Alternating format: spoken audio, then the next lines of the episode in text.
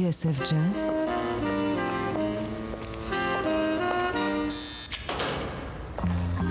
Dans les coulisses de la grande histoire du jazz.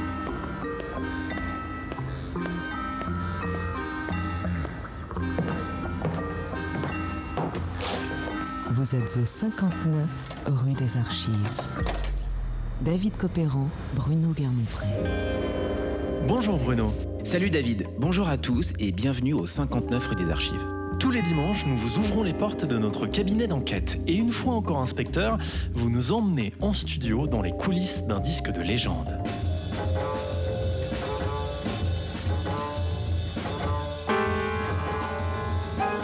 Monet Jungle, c'est un peu l'album dont aucun amateur de jazz n'osait rêver avant son enregistrement le 17 septembre 1962. Le chef d'orchestre et pianiste Duke Ellington, le contrebassiste Charles Mingus et le batteur Max Roach réunis dans une même pièce. Imaginez David l'émoi du public quand le label United Artists publie ce LP riche de 7 plages historiques en février 1963.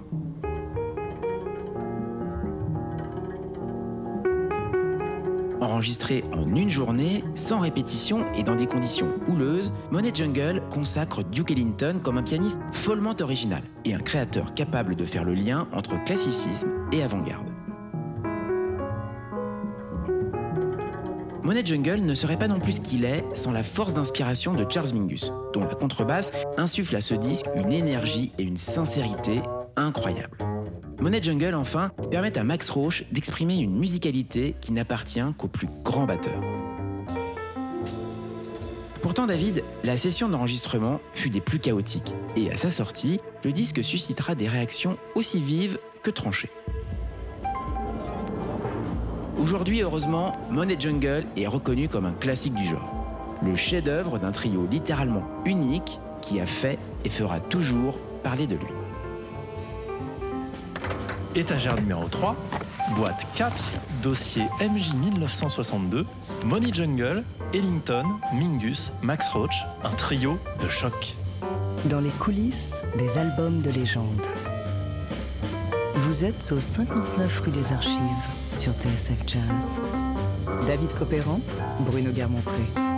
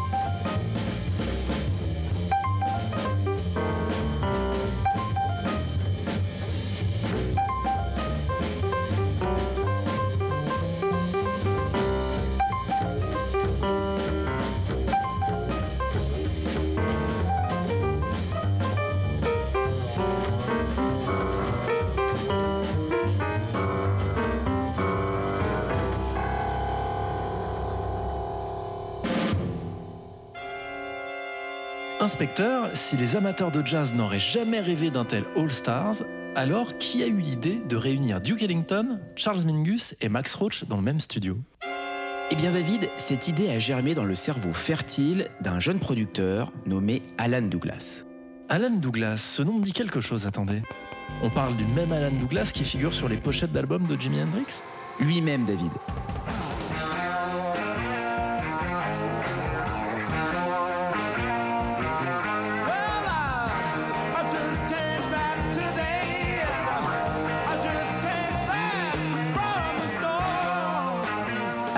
Gérer l'œuvre posthume du génial guitariste gaucher, Alan Douglas a été un jeune producteur de jazz, comme il a pu le raconter en personne au journaliste Jacques Denis, qui a eu la gentillesse de nous ouvrir ses archives personnelles.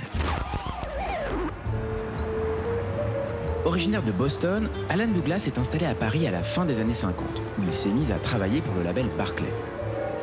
La marque a été fondée par Eddie Barclay et sa femme Nicole en 1954. Elle prospère alors grâce à la vente de micro-sillons, un procédé venu tout droit des États-Unis et que les disques Barclay furent les premiers à importer. À ce moment-là, le jazz occupe une place de choix parmi les productions maison. Quant à Nicole Barclay, elle est une actrice importante du jazz en France, mais aussi de l'autre côté de l'Atlantique, respectée par ses pairs autant que par les musiciens. Dans le courant de l'année 1961, c'est Nicole qui a missionné Alan Douglas afin qu'il veille sur Duke Ellington, alors en séjour à Paris avec son alter ego Billy Strayhorn. Ellington et Strayhorn travaillent alors sur la musique du film Paris Blues. A room in Paris can be like no other room in the world. The things they do, the things they say. You come on like this with all the guys? No, only with the special ones. They haunt you and hold you. Like the Paris Blues. Ils disposent de deux pianos dans leur chambre de l'hôtel Trémoille dans le 8e arrondissement pour composer à leur guise à mesure que le tournage progresse. Come to Paris, the city that was made for love, and meet its young lovers. Ainsi, Alan Douglas va passer un mois entier aux côtés du Duke, tissant avec lui des liens d'amitié comme il s'en ouvrira à Jacques Denis peu de temps avant sa disparition. Je cite. Un jour que j'étais avec lui et que je l'avais entendu jouer du piano en solitaire, je lui ai demandé Duke, pourquoi n'avez-vous jamais enregistré au piano seul, sans orchestre? Eh bien parce que personne ne me l'a jamais demandé, m'a-t-il répondu. Alors un jour, je vous le demanderai, et j'ajoutais. Un mois plus tard, je reçois un coup de fil de Nicole Barclay. Elle venait de me recommander au patron de United Artists qui allait publier la bande originale de Paris Blues. United Artists qui allait surtout ouvrir un département jazz à New York et se cherchait un directeur. J'ai accepté bien sûr.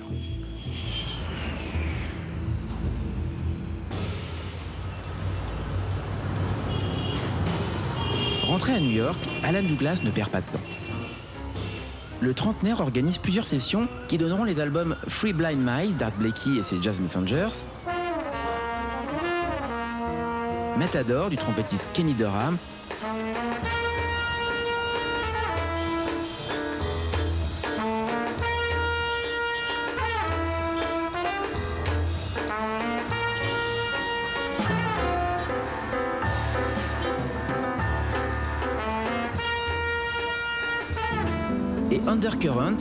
la première collaboration du pianiste Bill Evans avec le guitariste Jimo.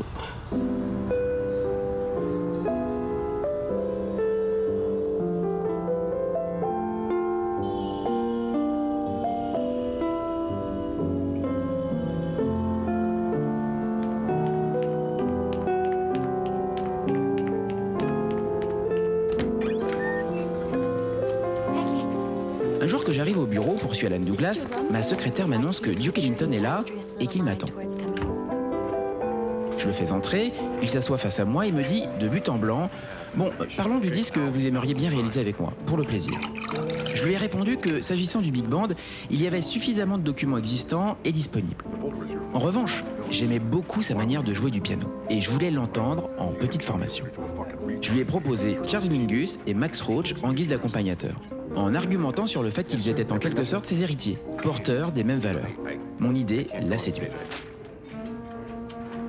Attendez une minute, inspecteur. Une question de taraude. Vous voulez dire qu'avec la carrière qui était la sienne en 1962, Duke Ellington n'avait jamais enregistré de disque en trio ou en solo?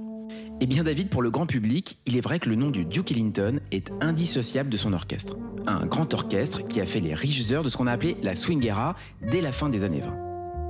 Mais il est vrai que depuis le début des années 50, il est devenu de plus en plus difficile, de faire vivre ce genre de grande formation. Le bebop puis le rock'n'roll et leurs petits combos ont remplacé le swing dans le cœur du public. Et Duke Ellington, autant par nécessité que par goût, a dû se mettre à la page. Ainsi, il n'est pas rare à l'époque de l'entendre dans des formations de taille beaucoup plus modeste.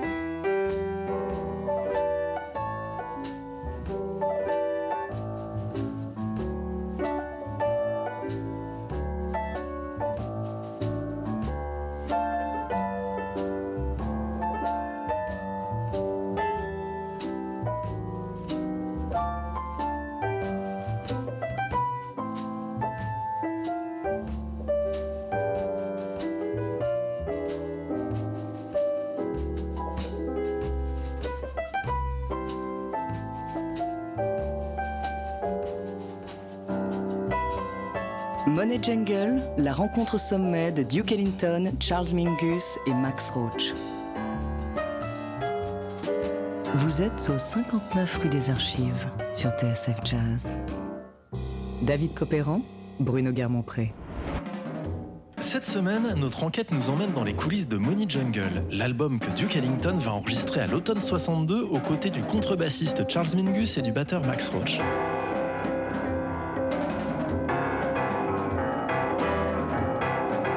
Né dans l'esprit du producteur Alan Douglas, cet album unique d'un trio qui ne l'est pas moins va mettre en lumière de manière inédite l'art du piano selon Duke Ellington.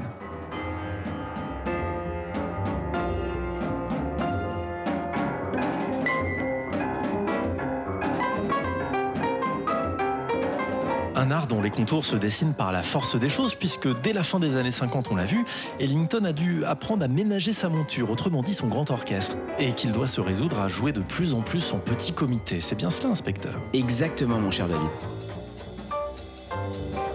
La fin de son contrat avec Columbia marque une ère nouvelle dans la carrière de Duke Ellington.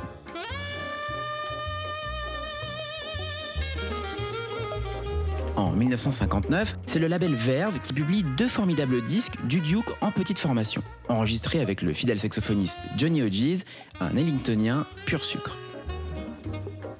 Back to Back et Side by Side explorent le blues avec une grande économie de moyens, comme en témoigne ce Wabash Blues.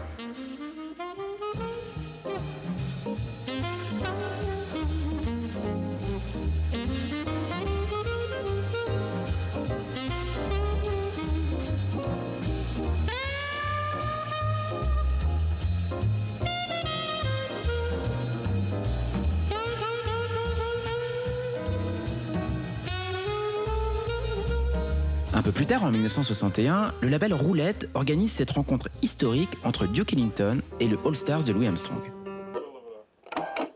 Take uh, five. Baby, take me down to Duke's place. Wildest box in town is Duke's place. Love that piano sound in Duke's place. Enfin, en 1962, le label Impulse organise l'enregistrement d'un album en septet avec le saxophoniste Coleman Hawkins. Ceci dit, cette tendance n'est pas entièrement nouvelle chez Ellington et il y a eu quelques précédents. Au tout début des années 50, Duke Ellington avait déjà réduit la voilure le temps d'un duo avec son alter ego Billy Strayhorn, à peine rehaussé par la contrebasse de Joe Schulman.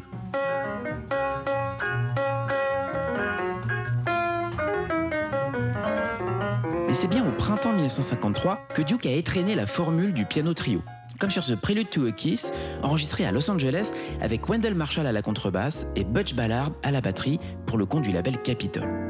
L'album s'appelle The Duke Plays Ellington. Un succès artistique certes, mais il faudra attendre 8 ans, en mars 1961, pour que Duke réédite l'expérience. Et il le fera avec deux fidèles, le contrebassiste Aaron Bell et le batteur Sam Woodyard.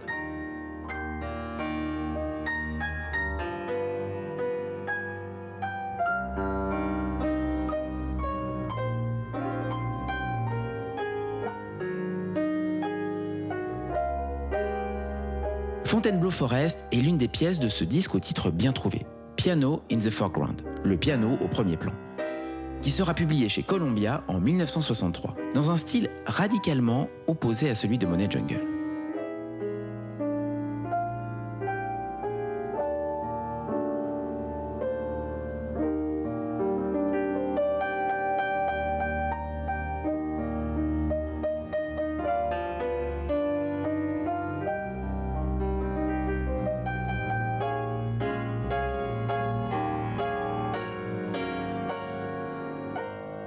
Inspecteur, je crois savoir où vous voulez en venir. En fait, les enregistrements que nous venons d'entendre, ils restent fidèles au son et à l'écriture d'Ellington. Quelque chose de très classique, de sophistiqué, d'élégant. Sauf que l'album Money Jungle, lui, va venir dynamiter tout ça. C'est exactement cela, David. En réalité, Duke Ellington entretient une relation très complexe avec le piano. D'ailleurs, il l'a souvent répété. Mon instrument, ce n'est pas le piano, c'est l'orchestre.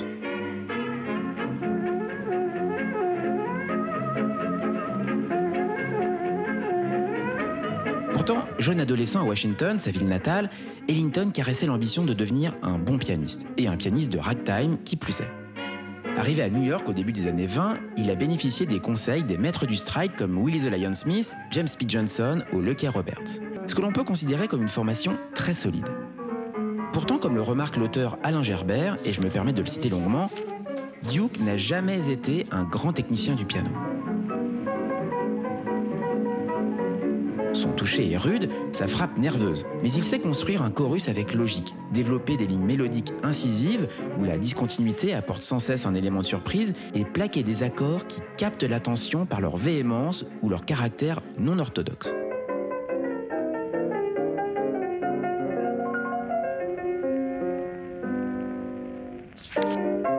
L'architecture se révèle tout ensemble audacieuse et péremptoire. Il y a dans sa manière quelque chose de subtilement provoquant qui a fait de lui, pendant les dix dernières années de sa carrière, surtout l'un des improvisateurs les moins conventionnels de son orchestre. C'est ce qui lui a permis de se produire avec des musiciens de style plus moderne, sans jamais paraître anachronique. Des musiciens de style plus moderne, comme euh, Charles Mingus et Max Roach par exemple? En plein dans le mille. Pour autant, on n'ira pas jusqu'à affirmer qu'Alan Douglas a toutes ces données en tête lorsqu'il propose à Ellington le nom de Charles Mingus. Après tout, en 1962, Mingus vient de signer chez United Artists, le label dirigé par Douglas. Et celui-ci a peut-être juste fait preuve d'opportunisme. En revanche, le jeune producteur n'ignore pas que Charles Mingus est un admirateur transi de Duke Ellington.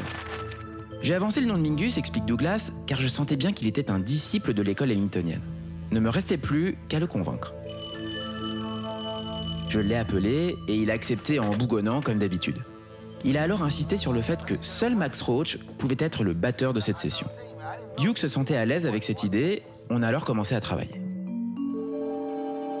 Inspecteur Garmont-Pré, avant d'entrer dans le vif du sujet, j'aimerais savoir où en est Charles Mingus à ce moment-là Eh bien, depuis 1954 et son premier album pour Atlantic, Charles Mingus est dans une période de boulimie créatrice.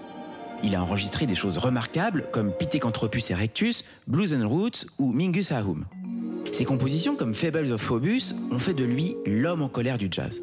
Une étiquette que ne contredit pas son tempérament tourmenté, parfois violent. Ceci dit, cette frénésie et ce don pour l'écriture le placent comme un continuateur de l'œuvre d'Ellington dont il se réclame sans la moindre hésitation.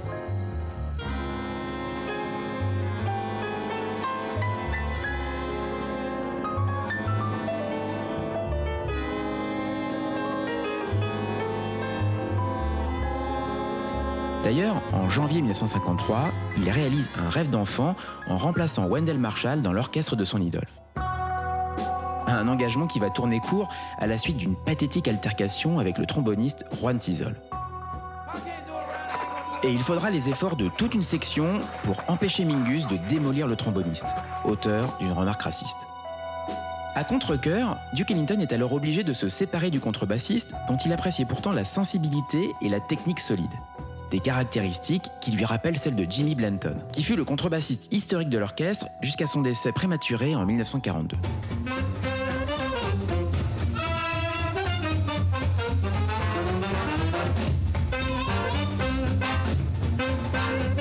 Blanton a pavé la voie à des générations entières de contrebassistes, et Mingus lui-même lui doit énormément. Comme Blanton, Mingus dépasse la simple fonction du contrebassiste. Il est omniprésent dans un orchestre, se fondant à l'ensemble pour mieux en émerger quand il sent le besoin de pousser ou stimuler une section. Comme Blanton, Mingus attaque littéralement les cordes et propose un jeu souple et viril. Et toujours comme Blanton, Mingus est aussi capable d'une grande richesse mélodique avec un swing et un sens du blues évident.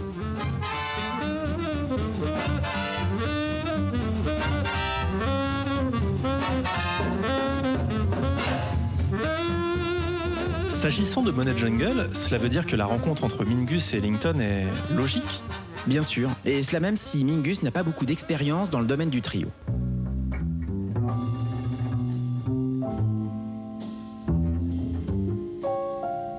Avec Bud Powell ou Hampton Hoves en 1957, le contrebassiste a tout de même montré une certaine capacité à pousser les pianistes dans leur dernier retranchement, voire à prendre le lead, comme sur cette belle version d'I Can Get Started. Mais entre Charles Mingus et Duke Ellington, il y a quelque chose de spécial qui va donner tout son sel à l'album Monet Jungle. C'est la dette que doit le premier au second dans le traitement du piano. Il faut savoir que Mingus joue régulièrement du piano, notamment pour composer ses thèmes, et bientôt il enregistrera même un vrai disque de pianiste pour le label Impulse.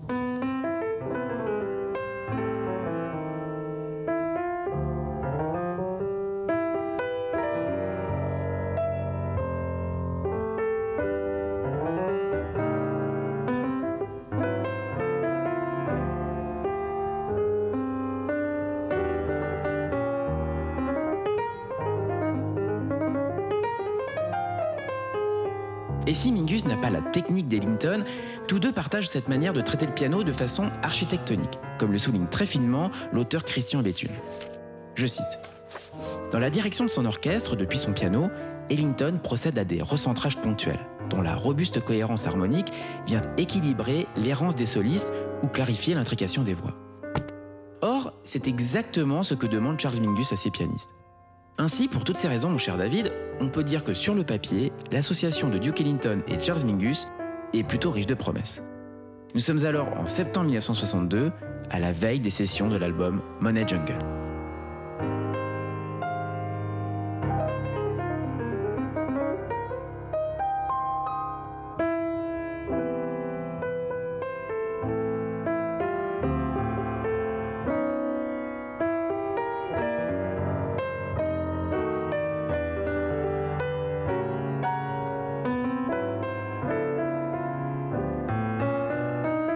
Money Jungle, la rencontre au sommet de Duke Ellington, Charles Mingus et Max Roach. Vous êtes au 59 rue des Archives sur TSF Jazz. David Copéran, Bruno Guermont-Pré.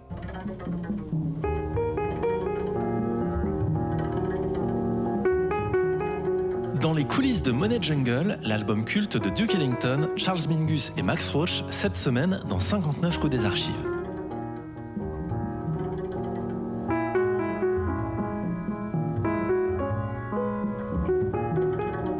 Première partie de notre enquête, on a vu comment Duke Ellington, à l'âge de 62 ans, entend donner à sa carrière un nouveau souffle en se lançant dans l'aventure du trio piano-contrebasse-batterie.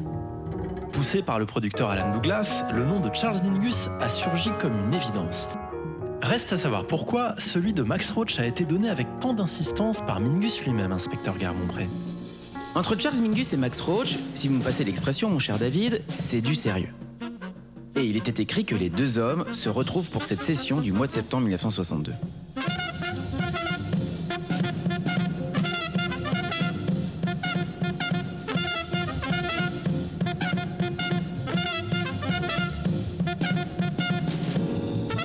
Dix ans plus tôt, désireux de gagner leur indépendance, Mingus et Roach ont fondé le label Debut.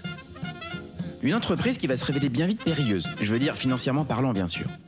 Car du côté de la production discographique, elle laissera de bien beaux témoignages de leur entente. Notamment le fameux concert au Massey Hall de Toronto en 1953, aux côtés de Dizzy Gillespie, Charlie Parker et Bud Powell. En 1960, toujours avec Max Roach, Charles Mingus organise le festival dissident des Newport Rebels, qui se tient du 30 juin au 3 juillet sur les pelouses du Cliff Walk Manor à quelques blocs du festival officiel. Un événement qui sera documenté au disque par le label Candide et qui entend faire une place à une génération de musiciens lassés du conservatisme. Hmm, les Newport Rebels. Max Roach est lui aussi un homme en colère? On ne peut rien vous cacher, David. Max Roach incarne en effet un militantisme très marqué, autant qu'une modernité révolutionnaire. Le batteur fait partie des voix qui comptent dans la lutte pour les droits civiques et a été de tous les combats esthétiques de son temps, notamment le bebop dont il est devenu un emblème.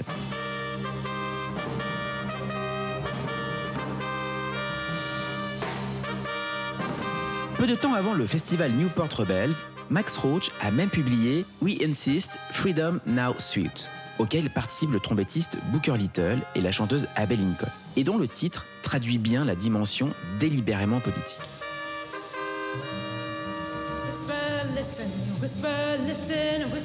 Say we're free. Rumors flying, must be lying, can it really be? Can't conceive it, can't believe it, but that's what they say. Slave no longer, slave no longer, this is freedom day. Au-delà de ça, Mingus connaît toutes les qualités du jeu de Max Roach. Sa clarté de frappe exceptionnelle, la précision de son jeu de cymbales, l'à propos de ses commentaires sur les caisses, sa science aiguë de la polyrythmie et la musicalité extrême de ses phrases. Bref, tout ce qui fait de lui non seulement un virtuose, mais aussi un accompagnateur exceptionnel.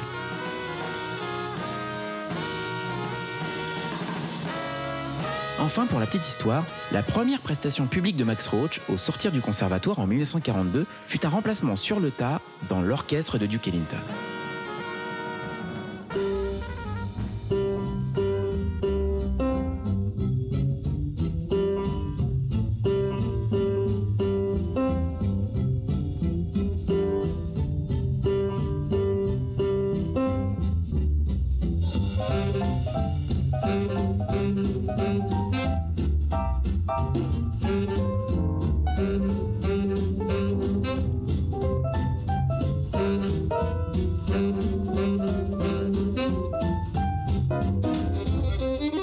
Inspecteur Garmont-Pré, Max Roach, Charles Mingus, Duke Ellington, maintenant que tous les protagonistes sont en place, l'enregistrement de Money Jungle peut commencer.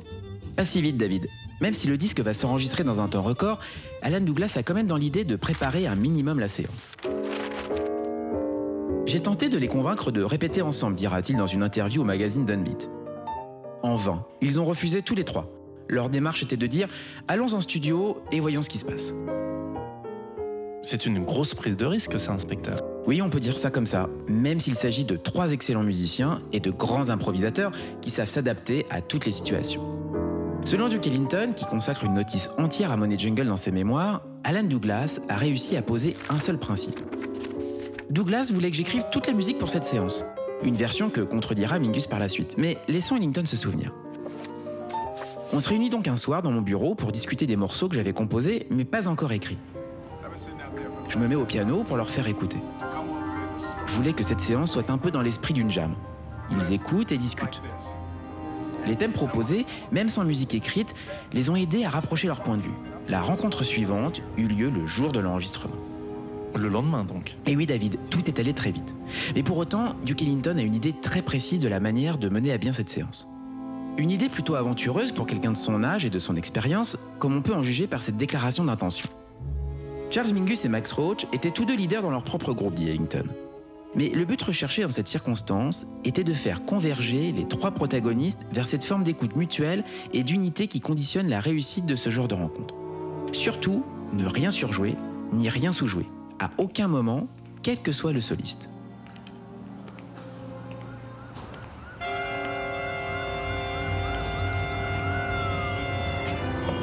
Ainsi, David, nous nous apprêtons à pousser les portes du Soundmaker Studio de New York, situé entre la 57e rue, entre la 6e et la 7e avenue. Nous sommes le 17 septembre 1962. Le rendez-vous a été fixé à 13h ce jour-là, mais lorsque Max Roach débarque pour monter sa batterie un peu avant midi, il trouve Duke Ellington déjà assis au piano, en train d'écrire la musique. Pour chaque morceau sont simplement indiqués la mélodie et l'harmonie élémentaire, soit les accords s'y ajoutent des dessins griffonnés par Duke Ellington lui-même. Et on le verra plus tard, ces indications visuelles, David, elles vont avoir leur importance. Charles Mingus, lui, vient tout juste d'arriver. Les bandes magnétiques vont bientôt courir entre les galets de l'enregistreur, s'efforçant de capter au mieux cette séance historique.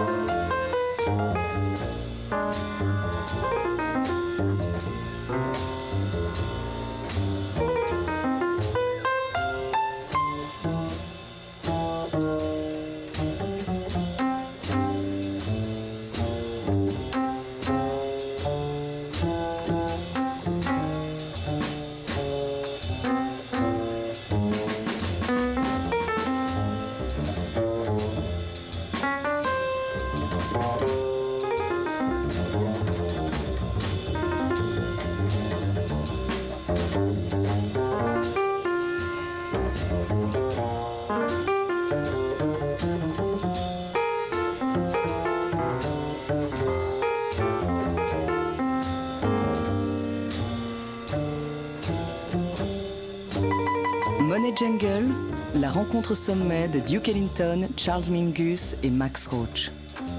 Vous êtes au 59 rue des Archives sur TSF Jazz.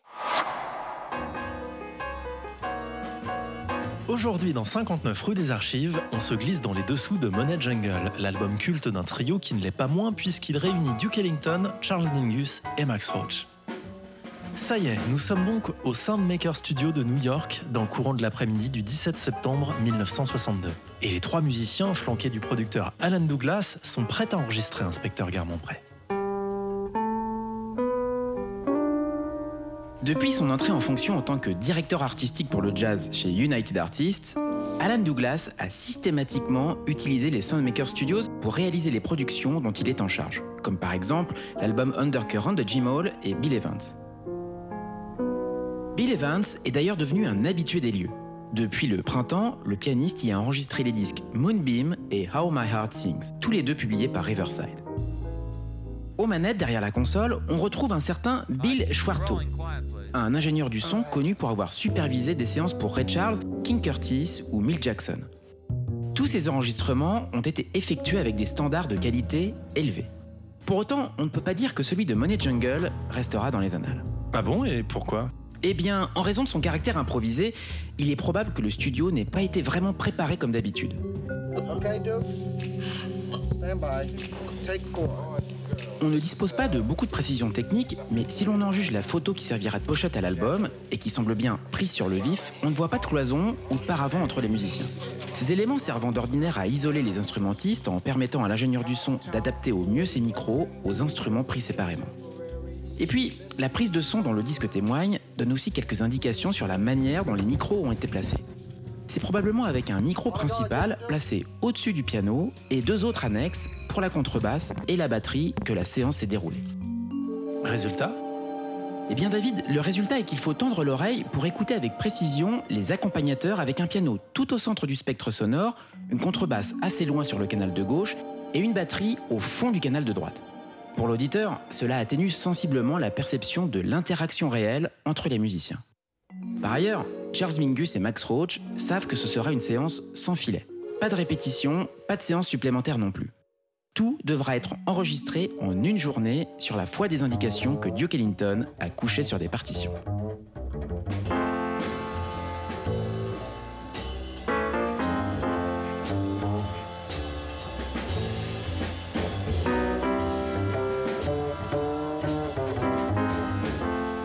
Des partitions quelque peu inhabituelles, inspecteur.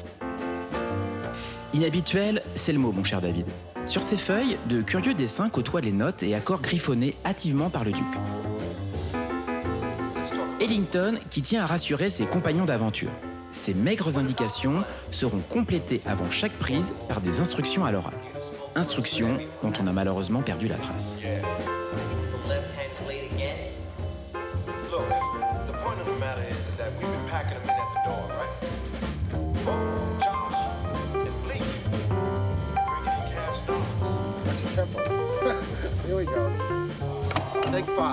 Premier morceau enregistré ce jour-là, Very Special. Un blues de 12 mesures donne un tempo plutôt enlevé à la séance.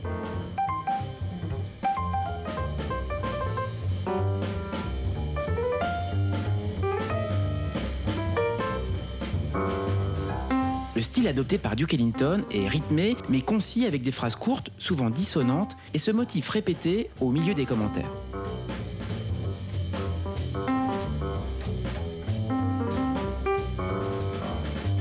Dialogue est entamé avec les accompagnateurs et il n'en faut pas plus pour qu'ils prennent la balle au bon.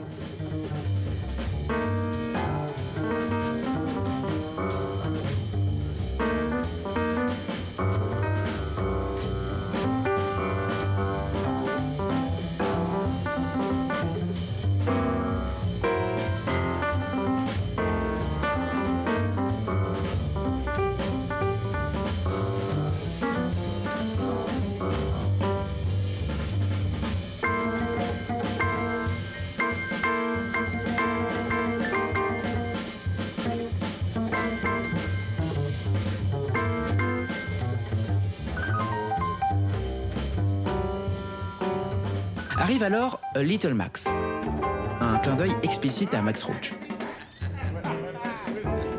Ce titre ne sera pas retenu pour l'album, mais il renforce l'impression de dialogue dans le trio avec cette polyrythmie latine parfaitement ponctuée par le batteur.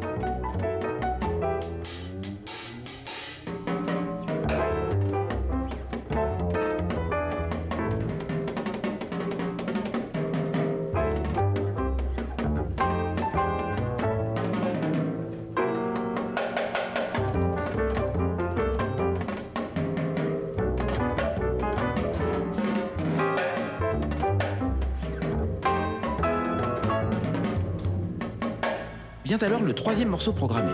Et là, David, une autre ambiance se dessine. Ellington, Mingus et Max Roach l'ignorent encore, mais ce morceau-là sera le sommet de la séance. Son titre? Fleurette africaine.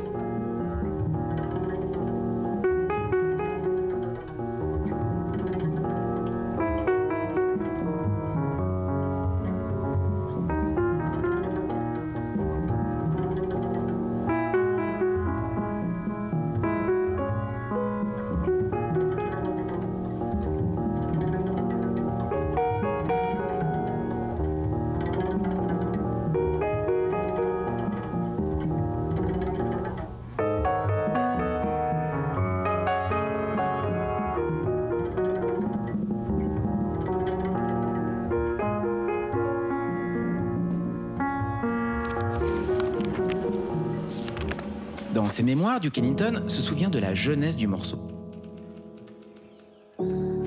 J'annonce la tonalité, puis je donne quelques explications. La fleurette africaine est une petite fleur d'Afrique. Il faut jouer ce thème avec en tête le point de vue philosophique de l'Africain à qui il fait référence. La jungle, pour les Africains, c'est un lieu au plus profond de la forêt, où nul être humain ne s'est jamais risqué. Et cette petite fleur poussait là, à des kilomètres des regards humains, au centre de cette jungle inexplorée, restée telle que Dieu l'a créée. La petite fleur devenait chaque jour plus jolie.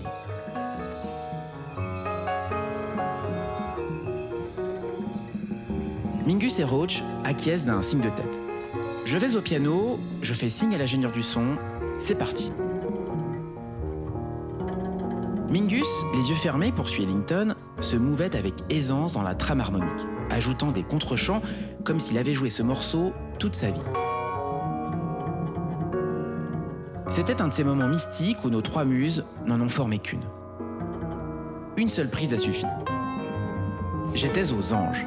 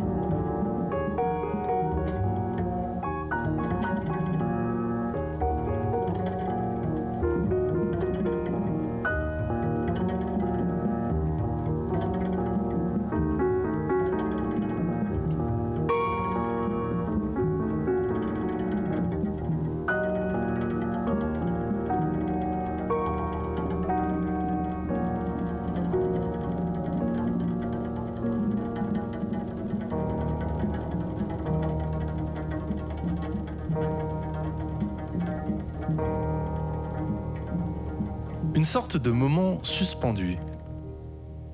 Toute la poésie de Duke Ellington en un morceau, cette fleurette africaine captée en studio à New York le 17 septembre 1962, avec Charles Mingus à la contrebasse et Max Roach à la batterie. Un pur chef-d'œuvre, poétique et impressionniste, inspecteur. Ah, je suis bien d'accord avec vous, David. Après R.E.M. Blues, sorti d'un vieux classeur, Duke Ellington dégaine Wigwise.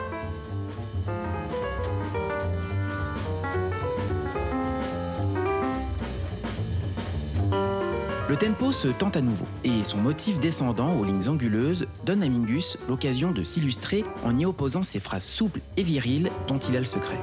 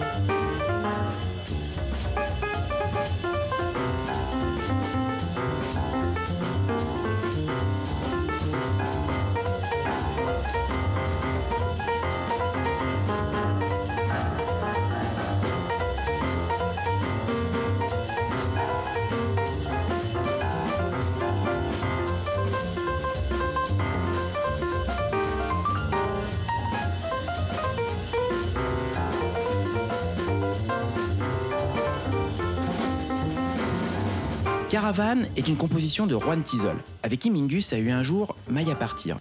Mais c'est bien sûr un classique du répertoire ellingtonien. Le Duke le prend dans le registre grave du piano et y fait résonner des accords à la vocation orchestrale très prononcée. La tension est montée d'un cran.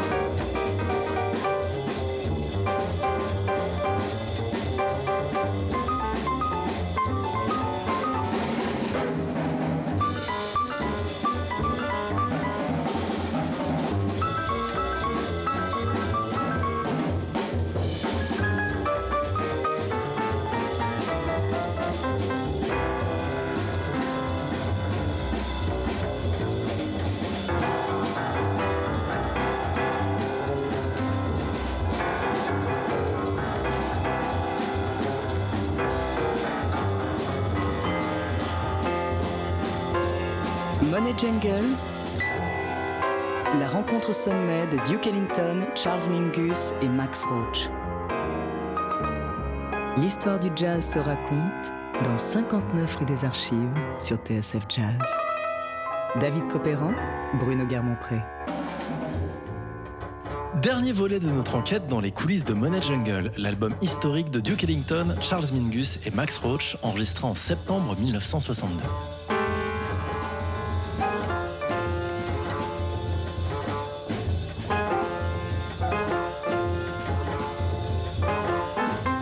Inspecteur Guermont-Pré, on retrouve nos trois héros au moment même où ils s'apprêtent à coucher sur la bande le titre éponyme de l'album.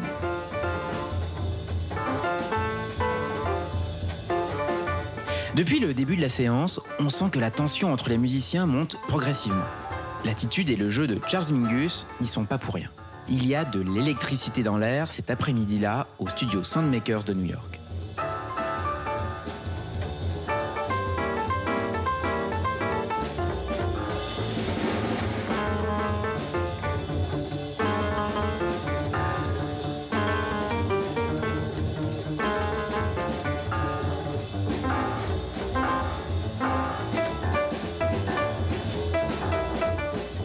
Money Jungle est une autre composition apportée par Duke Ellington spécialement pour la séance. Ce blues va de nouveau mettre à l'honneur Charles Mingus qui lutte avec sa contrebasse pour mieux contrer les dissonances jetées par le pianiste.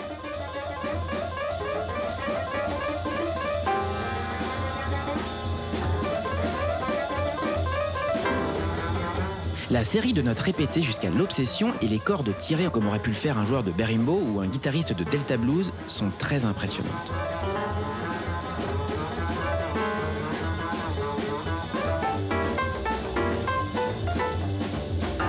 Inspecteur, on sent que quelque chose de spécial va se passer à ce moment de la séance. David, vous sentez bien, car c'est probablement à ce moment-là que Duke Ellington et Max Roach vont être les témoins d'une véritable scène orchestrée par Charles Mingus. Vers le milieu de la séance, raconte Ellington, il est arrivé quelque chose d'amusant. Je vois Mingus qui remballe sa basse. Alors je lui demande ce qui ne va pas et où il compte aller. Mec, je peux pas jouer avec ce batteur, me dit-il. Pourquoi? Qu'est-ce qui cloche? Duke, je t'ai toujours aimé, toi et toute ta musique, mais il va falloir que tu te trouves un autre contrebassiste. Quoi, lui dis-je? Tu veux dire comme ça au milieu d'une séance? Allez mon vieux, ce n'est pas si grave. Mais Charles finit d'emballer sa contrebasse et se dirige vers l'ascenseur. Je le suis. Après qu'il a râlé encore un peu, prêt à appuyer sur le bouton, je lui dis calmement et lentement. Mingus, mon ami, United Artists a fait une pleine page de pub dans le billboard de Noël. C'était magnifique. Tu sais, si les mecs de Columbia Records avaient dépensé autant de pognon pour ma promotion, je ne les aurais pas quittés. Alors, il reprend sa contrebasse, revient en studio, et à partir de ce moment-là, l'enregistrement s'est poursuivi dans un climat heureux jusqu'à ce qu'on termine l'album.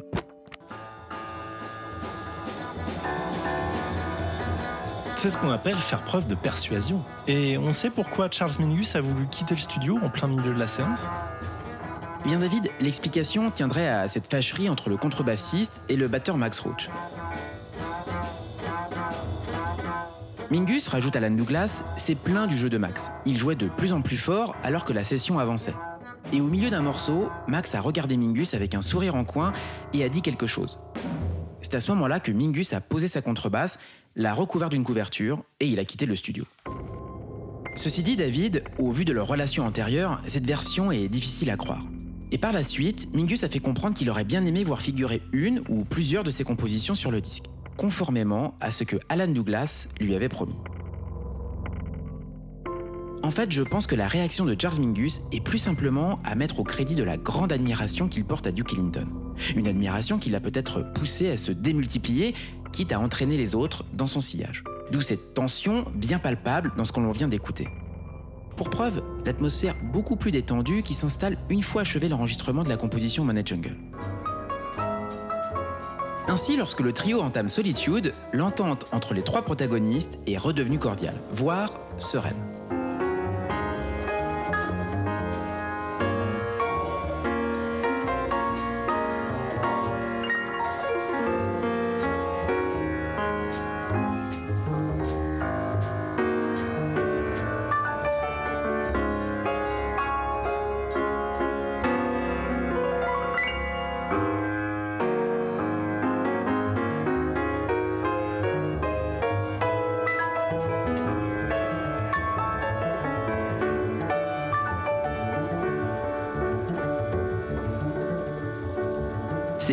Country Boy Blues qui clôt cette séance historique.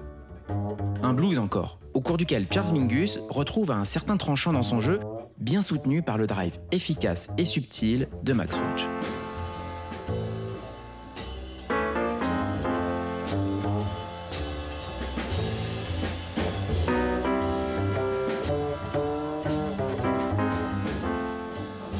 Inspecteur, comment l'album va rendre compte de ce qui s'est réellement passé en studio? Lorsque Monet Jungle est publié en février 1963 par United Artists, il ne compte que 7 plages sur les 13 enregistrées pendant la séance. United Artists ayant été racheté par EMI en 1979, il faudra attendre que Blue Note réédite l'album au milieu des années 80 pour découvrir la séance en intégralité, dans l'ordre de son enregistrement, incluant les prises alternatives. Mais inspecteur, lorsque sort l'album original en 1963, comment va-t-il être reçu? Eh bien, les chroniques sont bonnes, voire excellentes. Downbeat et Billboard aux États-Unis, Jazz Magazine en France, tous relèvent le caractère inédit de cette formation, mais aussi et surtout le nouvel élan qu'imprime Duke Ellington à sa carrière en s'exprimant ainsi au piano comme libéré de toute contingence orchestrale, comme l'écrit Jean Wagner pour Jazz Magazine. Toujours dans ces colonnes, la performance du contrebassiste est elle aussi distinguée. Autant mélodique que rythmique, Mingus parvient à exprimer l'univers mingusien dans un contexte qui est exactement son contraire, peut-on lire alors? Pour autant, des réserves vont bientôt apparaître, et Monet Jungle va se traîner pendant longtemps cette réputation de disque inabouti, le produit d'un super groupe au résultat largement inférieur à la somme de ses composantes.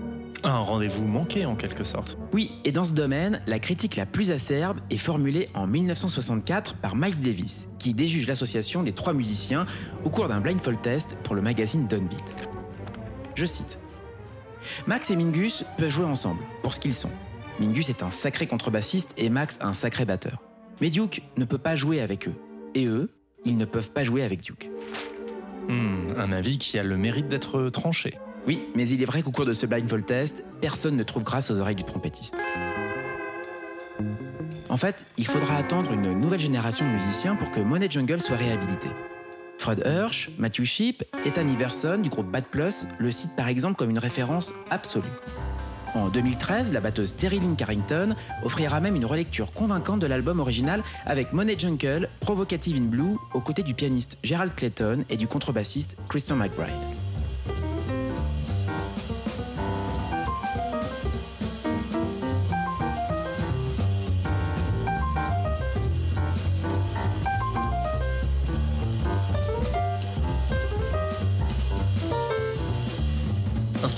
Aujourd'hui, plus d'un demi-siècle après son enregistrement, qu'est-ce qui fait de Money Jungle un classique hors catégorie et pourquoi faut-il le redécouvrir? Outre l'atmosphère très particulière autour de l'enregistrement de cet album, ainsi que les qualités purement musicales que la critique a bien cernées à l'époque, il est clair que Money Jungle s'inscrit aussi dans une période bien particulière, celle du début des années 60. La liberté de forme qu'il met en œuvre peut être vue comme une alternative au free jazz naissant, a fortiori avec trois musiciens qui auront quelques objections à l'égard du mouvement free.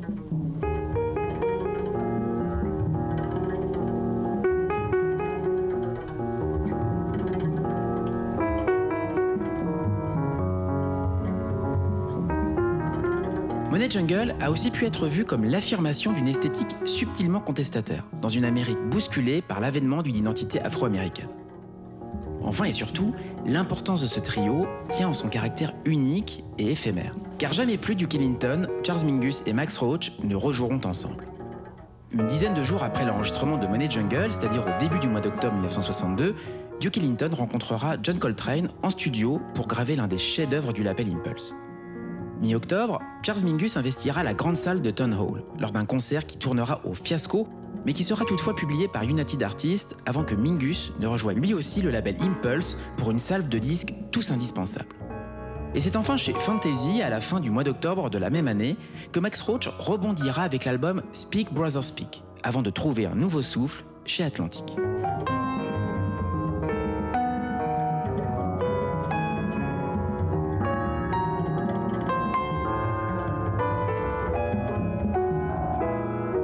Au final, David, Monet Jungle reste une sorte de parenthèse, un disque inclassable et un peu ovni dans les carrières respectives de Max Roach, Charles Mingus et surtout Duke Ellington. Et le mot de la fin, on peut le laisser au critique Don de Michael lorsqu'il chronique l'album à sa réception en mars 1963. L'article s'appelle Trois nuances Ellington. Je cite. Je n'ai jamais entendu Ellington jouer comme il le fait sur cet album. Mingus et Roach, mais Mingus plus particulièrement, le poussent tellement dans ses retranchements que Ellington est obligé de leur montrer qui est le boss. Jusqu'à les dominer tous les deux, ce qui est un sacré accomplissement.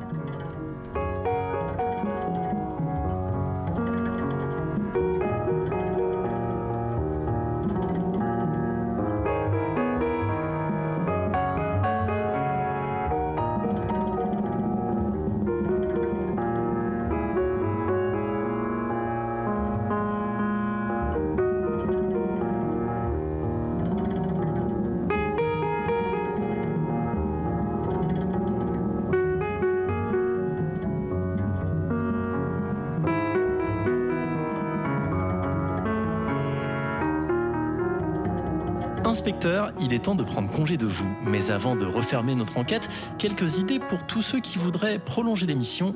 Côté disque d'abord. La version CD de Money Jungle parue chez Blue Note en 2002 me paraît être la version la plus satisfaisante au niveau du mastering et offre l'intégralité de la session dans l'ordre de leur enregistrement. On peut donc y aller les yeux fermés. Quant aux Vinyl Lovers, ils se jetteront sur le LP réédité conjointement par Blue Note et Heavenly Sweetness en 2011 sans les bonus tracks, mais avec le séquençage originel de l'album, l'authenticité est à ce prix. Côté livre maintenant. Music is My Mistress, les mémoires inédits de Duke Ellington ont été publiés en 2016 par Slatkin et compagnie, dans une nouvelle traduction d'autant plus recommandable qu'elle a été supervisée par le regretté Christian Bonnet. Et les éditions Parenthèses viennent de republier Moins qu'un chien, le récit autobiographique qu'a entrepris Charles Mingus sur les conseils de son psychiatre. Pour ceux qui lisent l'anglais, on renverra au magazine Downbeat qui en juin 2013 a consacré un dossier spécial à Money Jungle, dossier qui a servi de point de départ à notre enquête. Pour finir, j'aimerais remercier Jacques Denis et Jazz Magazine qui nous ont ouvert leurs archives, ainsi que Rodolphe Plisson et Adrien Crapanzano pour leurs oreilles avisées et leur connaissance des techniques d'enregistrement. Merci, inspecteur.